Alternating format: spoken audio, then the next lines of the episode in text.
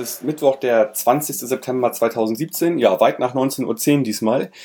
Ich bin Michael und ihr hört den Millern-Ton vor dem Spiel FC St. Pauli gegen Fortuna Düsseldorf am Samstag. Wir befinden uns mitten in der englischen Woche und mein heutiger Gesprächspartner war gerade noch im Stadion, äh, um das Heimspiel gegen Regensburg zu schauen. Moin Boris. Moin Micha, ich grüße dich. Na, das ist glaube ich auch eine Premiere hier, dass jemand direkt aus dem Stadion zum Podcasten kommt. Also das Spiel war glaube ich um Viertel nach acht beendet oder gegen Viertel nach acht. Und jetzt ja, ja, äh, bist du schon online, das ist toll. Ja, ich bin also wirklich in der Tat gerade raus und äh, stehe bei uns vorm Stadion. Du kennst das ja, da fliegt äh, hin und wieder vielleicht gleich mal ein Flugzeug vorbei, weil ich stehe wirklich draußen jetzt. Ach so, bist du so noch? Okay, cool. Mhm. Ja, ich stehe original vor der Hütte jetzt gerade bei uns und äh, ja, alles klar, wir können loslegen. Äh, ja, genau, vor der Hütte des Tabellenführers, aber das wirst du gleich nochmal erzählen. Also genau, bevor ich wissen will, wie es äh, im Spiel gegen Regensburg gelaufen ist, stell dich doch bitte nochmal kurz den Hörerinnen vor. Wer bist du, was machst du und warum Fortuna Düsseldorf? Äh, warum Fortuna Düsseldorf fange ich mit an, ist ganz einfach. Ich bin irgendwann mal vor 3000 Jahren in Flingern geboren worden, das ist die Heimstätte und Düsseldorfer und da kann man ja nicht anders. Also äh, all diese ganzen Leute, die in irgendeiner Stadt sind und Fans von anderen sind, mit denen kann ich sowieso nichts anfangen. Und äh, warum? Äh, ja, äh, wer bin ich? Ich äh, Boris äh, seit, weiß ich glaube ich 40 Jahren im Stadion mittlerweile und äh, alle Höhen und Tiefen erlebt, echt gestellt durch Tausende von Schlachten dauernd unterwegs mit einer großen Truppe und äh, ja, ich glaube, das reicht, oder? Ja, klar. Also ich kenne dich ja nun auch schon so, sozusagen so ein paar Jahre und weiß ja auch, wie, wie sehr du aktiv bist bei Fortuna Düsseldorf und dass du schon ja sehr, sehr lange mit dabei bist. Ähm, genau. Und ihr habt heute Abend gegen Regensburg gespielt mit in der englischen Woche. Und ja, ich habe schon vorweggenommen, ihr seid Tabellenführer. Ähm, wie ist denn das Spiel so gegen Regensburg ah. gelaufen? Äh, sehr, also ziemlich erwartet. Ähm, morgen steht garantiert in allen Zeitungen ein Arbeitssieg, hundertprozentig, und genau das war's. Denn äh, wir haben ja letzte Woche, wie du weißt, in Fürth ordentlich auf die Fresse bekommen, was äh, auch irgendwie, ich finde, gut war, denn ähm, wir sind ja sehr gut in die Saison gestartet, aus, auch noch auswärts im Pokal in Bielefeld gewonnen. Ähm, tatsächlich ähm, wirklich auch gut gespielt im Verhältnis zu den oder im Gegensatz zu den ganzen letzten Jahren. Und das musste vielleicht mal kommen, dass wir dann ausgerechnet in Fürth beim Tabellenletzten auch noch chancenlos waren fast, ähm, hat dazu geführt, dass die Mannschaft zumindest aufgewacht ist. Heute mit vielen Veränderungen ähm, bei uns, äh, allein fünf in der Startformation, äh, war aber klar, dass es holpriger würde, weil so haben die gar nicht zusammen gespielt diese Saison. Äh, dennoch würde ich sagen, verdient. Äh, Regensburg ist jetzt bei allem Respekt nicht so sonderlich gefährlich gewesen. Mhm.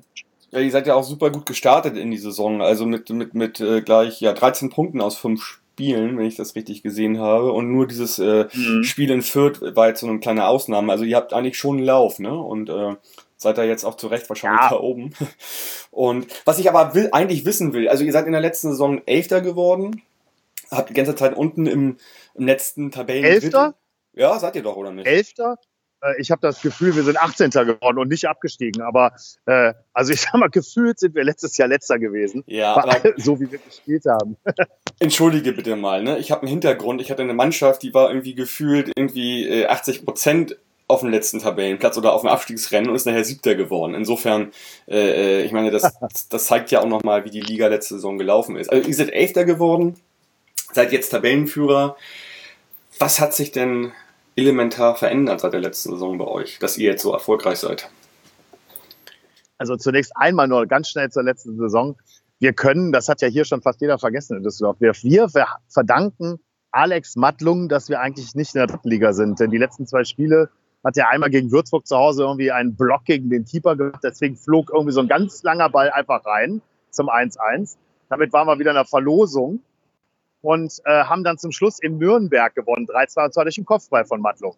Der Mann, der war viel, viel gescholten hier, hat auch sehr häufig, ich glaube, ich glaube, er hat jetzt den Rekord der Rückpässe in Düsseldorf äh, auf dem Keeper, aber ähm, das äh, war alles in allem, äh, darauf will ich hinaus, letztes Jahr spielerisch äh, teilweise entsetzlich. Äh, es gab kaum Ideen. Wir haben ja, ich will den, den Leuten gar nicht absprechen, dass sie sich bemüht haben, aber wir haben einfach extrem begrenzt gespielt. Und ähm, wir haben schon in der Sommerpause jetzt deutlich die Mannschaft umgekrempelt, äh, spielen zum Teil anders, können variabler spielen, also wirklich verschiedenste Systeme, auch wechseln, wer spielt.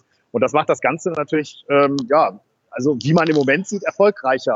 Wir sind hier äh, natürlich mit allen Wassern gewaschen und wissen ganz genau, dass wir jetzt nicht abheben, genauso wie wir auch in schlimmeren Situationen nicht direkt den, äh, wie heißt das, Matthäus hat, glaube ich, den Sand in den Kopf stecken gesagt. Ähm, aber äh, also wir gucken mal. Im Moment spielen die ganz gut, muss ich sagen. Und äh, uns hat's überrascht. Wir haben ja hier ein bombastisches Spiel gegen Union Berlin erlebt, wo wir zurückgelegen haben, aber das Ding auch in den letzten zehn Minuten dreht auf 3-2 und hier ist der ganze Laden explodiert. Und solche Dinge hatten wir in der Vergangenheit weniger. Und ähm, so ein ganz bisschen wächst hier gerade wieder diese Euphorie, die man da auch für benötigt. Ne? Mhm.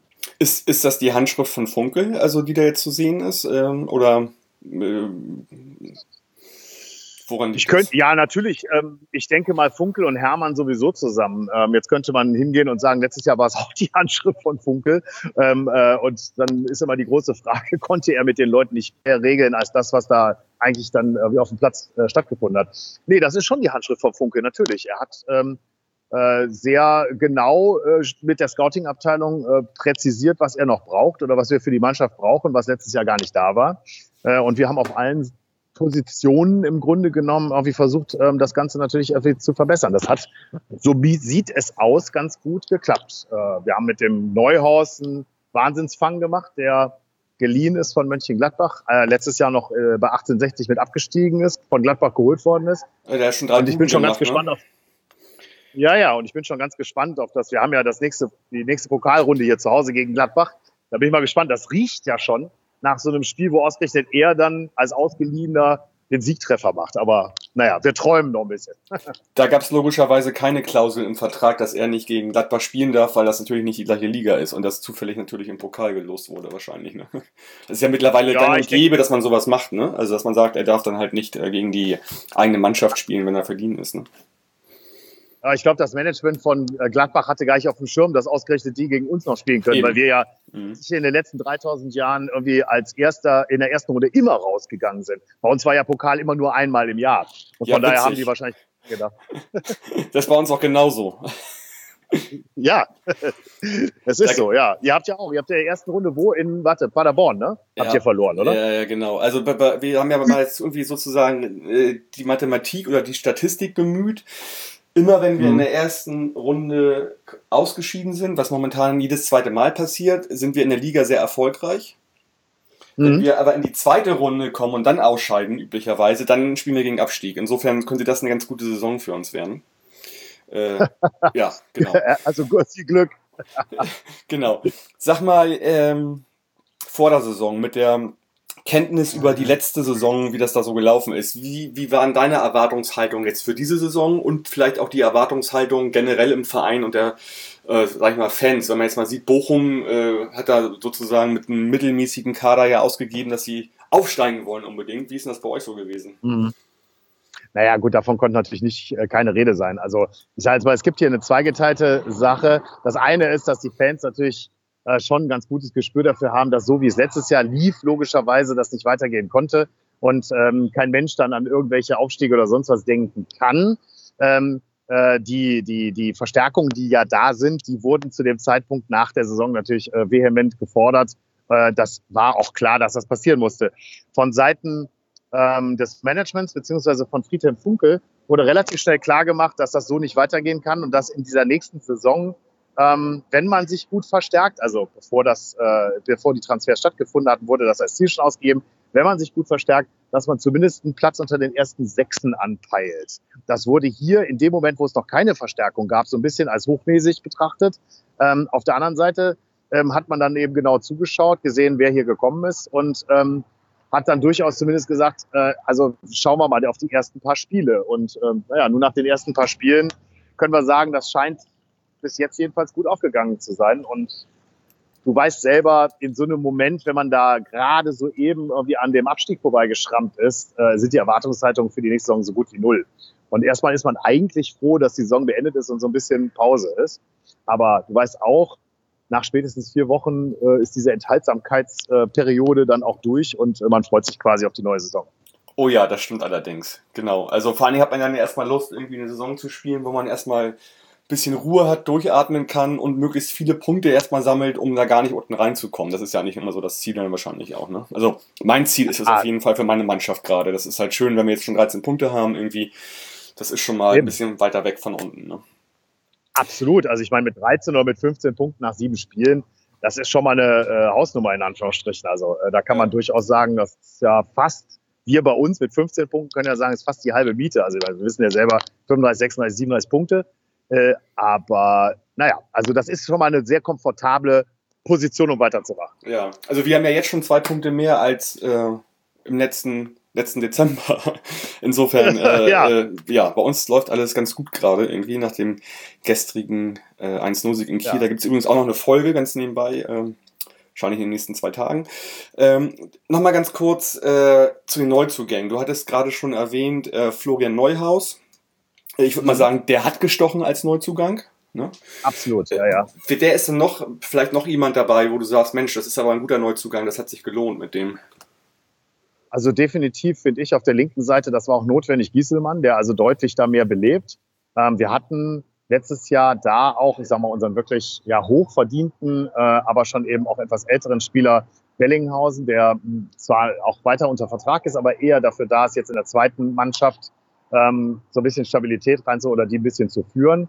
Also mit Gieselmann auf der linken Seite würde ich sagen, haben wir einen äh, ziemlich guten Neuzugang. Wir haben ähm, auf der äh, rechten Seite mit Jean Zimmer, der gekommen ist, äh, einen, der uns, also in Bielefeld, da kam der, glaube ich, gerade zwei Tage vorher, wenn ich mich nicht täusche, extrem überrascht hat, mit was für unglaublichen Ansturm, der da losgelaufen ist. Äh, wir waren alle hoch begeistert und sind es noch. Ähm, auch er kriegte jetzt mal zwischendurch eine Pause, damit er mal so ein bisschen durchschnaufen kann. Ammann, der auf der rechten Seite vorne, ich sag mal, auf den ersten 30, 40 Metern von sich behauptet, am schnellsten zu sein. In der Tat kann der den Turbo wirklich zünden. Auch der neu. Ähm, und so haben wir, ich sag mal, Stück für Stück auf links und rechts ähm, ja äh, im Grunde genommen äh, ziemlich Gas gegeben. Vorne Kurovic noch drin, der übrigens heute, also wir wissen gar nicht, ist, er ist, glaube ich, ein kroatischer Schwede oder schwedischer Kroate. Das wissen wir nicht so genau. Müssen wir noch mal klären. Also im Kicker ähm, wird er unter, unter Schwede geführt. Alter Schwede ist er. Ja, mit alter Schwede, also quasi unser Ivan, mit, äh, ich weiß nicht, mit äh, kroatischen Wurzeln jedenfalls. Mhm, Irgendwas, okay. egal. Mhm. Ähm, er machte eigentlich am Anfang so ein bisschen etwas steiferen und langsameren Eindruck, kommt aber langsam und hat dann irgendwie auch folgerichtig heute mal ein Tor geschossen. Also das ist für den natürlich auch klasse. Das war sein erstes ähm, heute auch, ne? Mhm. Und wenn du jetzt sagst, äh, wie wir, haben wir uns verstärkt? Meine persönliche Meinung ist, wir haben uns mit einem Abgang verstärkt.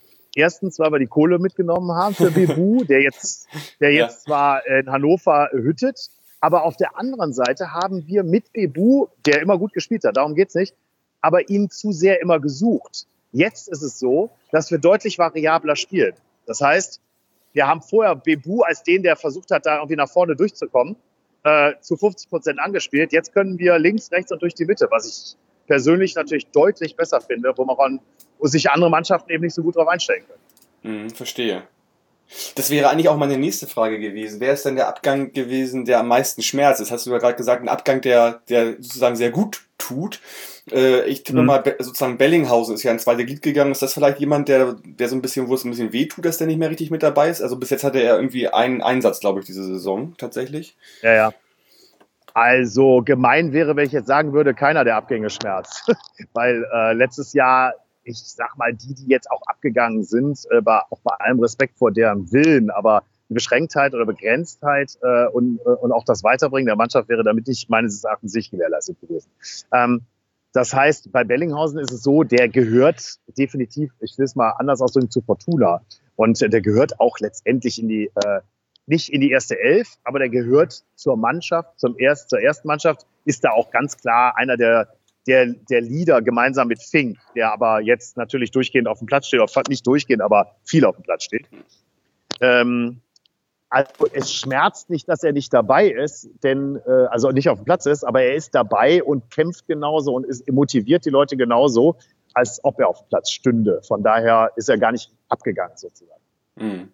Also Bellinghausen ist für mich auch so ein Name so in einer Reihe wie äh, ja wie weiß ich nicht Rösler oder Lambert. Also, Lambert, ähm, sag mal, so, die beiden.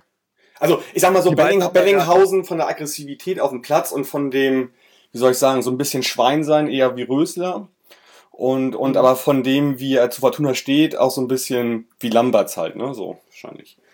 Ja, also er ist auf jeden Fall eine, eine ganz klare Ikone hier. Er war ja zwischenzeitlich mal weg. Lamberts hat ja durchgespielt. Er war mal weg zwischendurch, hat die Bundesliga-Luft geschnuppert in Augsburg und war dann auch noch in Kaiserslautern und oder umgekehrt vielmehr, Kaiserslautern und Augsburg. Ähm, ist dann zurückgekommen, hat auch hier eine Menge beigetragen wieder äh, und stabilisiert. Aber wie gesagt, seine Zeit ist auch ein bisschen gekommen. Ja, Fundskerl, also äh, ich sag mal zu 100.000 Prozent Fortune. Und äh, auch auf seine Art und Weise, auch im Umfeld drumherum, ist er jemand, der stützt hier das Ganze ziemlich. Hm, Okay, gut. Verstehe ich. Ja, kommen wir doch mal zum Spiel am Samstag. Ähm, was wird's denn? Also wir haben einen Tag länger, um uns quasi zu erholen, also einen Tag mehr Pause, Mhm. weil wir gestern schon gespielt haben.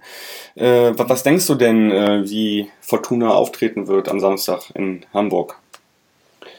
Ja, auftreten werden wir, glaube ich, äh, äh, jetzt ohne großen Schiss. Äh, auf der anderen Seite natürlich mit Respekt, weil Spiele bei euch sind ja immer, äh, sind ja immer irgendwie interessant, sind immer, ich sag mal, mit der ganzen Stimmung bei euch, mit allem drumherum und so weiter, ist das immer was anderes, als wenn du jetzt, ich will jetzt keinen anderen nennen, aber irgendwo anders aufs Land fährst sozusagen. So und äh, ich denke schon, dass wir jetzt Anfang der Saison ist der Vorteil eines Tages vielleicht noch nicht ganz so entscheidend, weil wir sind noch am Anfang. Und äh, im Grunde genommen haben wir auch eine ganze Menge Leute, ähm, die heute nicht gespielt haben, die eigentlich in der ersten Elf spielen. Also wir haben, ich habe vorhin gesagt, durchgewechselt. Ähm, von daher denke ich, sind, sind wir da konditionell und so alles, äh, dürfte das kein Problem sein. Ähm, ich glaube, beide Mannschaften sind insofern ja ganz gut gestartet. Beide haben jetzt so ein 1-0 hinter sich. Ich weiß nicht, bei euch, ich habe das nicht so ganz mitbekommen, ob es auch ein Arbeitssieg war oder ob es irgendwie super souverän war gestern. Ähm, aber ich glaube, so super überzeugend war es nicht, wenn ich das verstanden habe, oder? Also generell Gestern? war es jetzt schon unser, unser viertes 1 zu 0. Also 1 zu 0 können wir. Wir können äh, knapp gewinnen. Das ist schon mal klar irgendwie. Mhm. Und ja, Mhm. also Kiel war, war Tabellenführer und äh, Mhm. war eine Nuss, die wir knacken mussten. Also das war jetzt nicht so eindeutig, ne? Und aber es haben die, Ja. haben die Jungs toll gemacht, wie ich finde, und auch ein wunderschönes Tor mit einer super tollen Vorlage von Richie Mhm. Neudecker, der jetzt endlich mal spielt. Ähm, Ja. der, der halt diese Position von Mats Melodeli auch ausfüllen kann und der halt ein super Zehner ist mit der 20 hinten auf dem Rücken, finde ich. Und insofern, ja, also äh, das war das war ein Arbeitssieg und aber ein schöner, wirklich schöner, vor allen Dingen in Kiel und mit allen Begleitumständen, die da äh, vorm Spiel stattgefunden haben, war das einfach eine runde und tolle Sache gestern Abend bei uns. Mhm. Ja, ich glaube, dass wir, ich denke, dass wir beide Mannschaften jetzt irgendwie ein ordentliches Selbstbewusstsein haben können. Äh, Ich meine, letztendlich stehen ja beide ganz mit 15 oder 13 Punkten super da. Also letztendlich, selbst wenn jetzt jemand, wer auch immer verliert, im Zweifel, ähm, hat jetzt nicht das Riesenproblem, gerade unten drin zu stehen. Also das, darum geht's gar nicht, sondern man kann jetzt, äh, ich glaube, sogar ein ganz gutes Spiel erwarten. Ich denke nicht, dass ihr euch reinstellen wollt. Ich glaube aber auch nicht, dass wir uns reinstellen werden. Und äh, ich, also ich persönlich erwarte jetzt durchaus ein äh, ganz interessantes Spiel am Samstag. Ja, bin ich tatsächlich auch gespannt drauf und natürlich ist es immer schön, dass, sag ich mal, der Tabellenführer kommt. Äh, das wird ein sehr volles Haus äh, werden. Ich denke Mhm. mal, ihr werdet alle Karten abgenommen haben. Äh, auf Ja, dem Samstag. Das, auf dem Samstag passt das gut. Ich weiß, dass du im Stadion sein wirst, dass du jede Menge Menschen mitbringst. Das ist ja immer so, wenn du mit, ja, mit deiner sozusagen Bezugsgruppe reist. Ähm, und Mhm. insofern, ja, denke ich mal, wird das alles ein schönes, ja, ich, also ich bin gespannt. Ich könnte mir ein 2-2 vorstellen. So, mal ganz, So. ganz direkt gesagt. Ähm, ja. ein schönes Spektakel durch. Ich bin mit dem 2-2 total zufrieden. Ein schönes Spektakel in der Form und wirklich so ein, so ein Spiel, wo wir alle rausgehen und äh, hinterher sagen, wow, das hat Spaß gemacht. Ja, bei dem, äh, ist aber, ich glaube, das Wetter wird sogar gut, wenn ich das richtig gesehen habe. Ähm, und dann äh, wie danach noch Spaß haben bei euch, Reeperbahn Festival. Ich habe ein Tagesticket, habe ich schon für Freitag zumindest. Ja, äh, da Mhm. Gas zu, da, da Gas zu geben. Ich komme mit 50 Leuten, wie, wie häufig, wie so häufig. Und äh, wir werden äh, viel Spaß haben. Wir beide sehen uns ja Freitag schon. Ich freue mich drauf. Also das äh, alles glaub- in allem wie immer. Ne? Ich glaube, wir gehen mit allen Leuten irgendwie essen. Das wird wahrscheinlich eine, eine Riesentruppe werden. Ähm, genau. Äh, ge- an dieser Stelle frage ich eigentlich auch immer noch mal so die, die berühmten letzten Worte. So, was hast du noch zu sagen? Nun weiß ich, dass du politisch ein sehr engagierter Mensch bist und dass du eigentlich von dem, was du im Herzen trägst, auch ein super St. Pauli-Fan sein könntest. Ähm, das, deswegen würde ich gerne einfach nochmal darauf zurückkommen, was du in den letzten Wochen hier angeschoben hast. Also es gibt eine Kampagne, die heißt Du hast die Wahl 2017.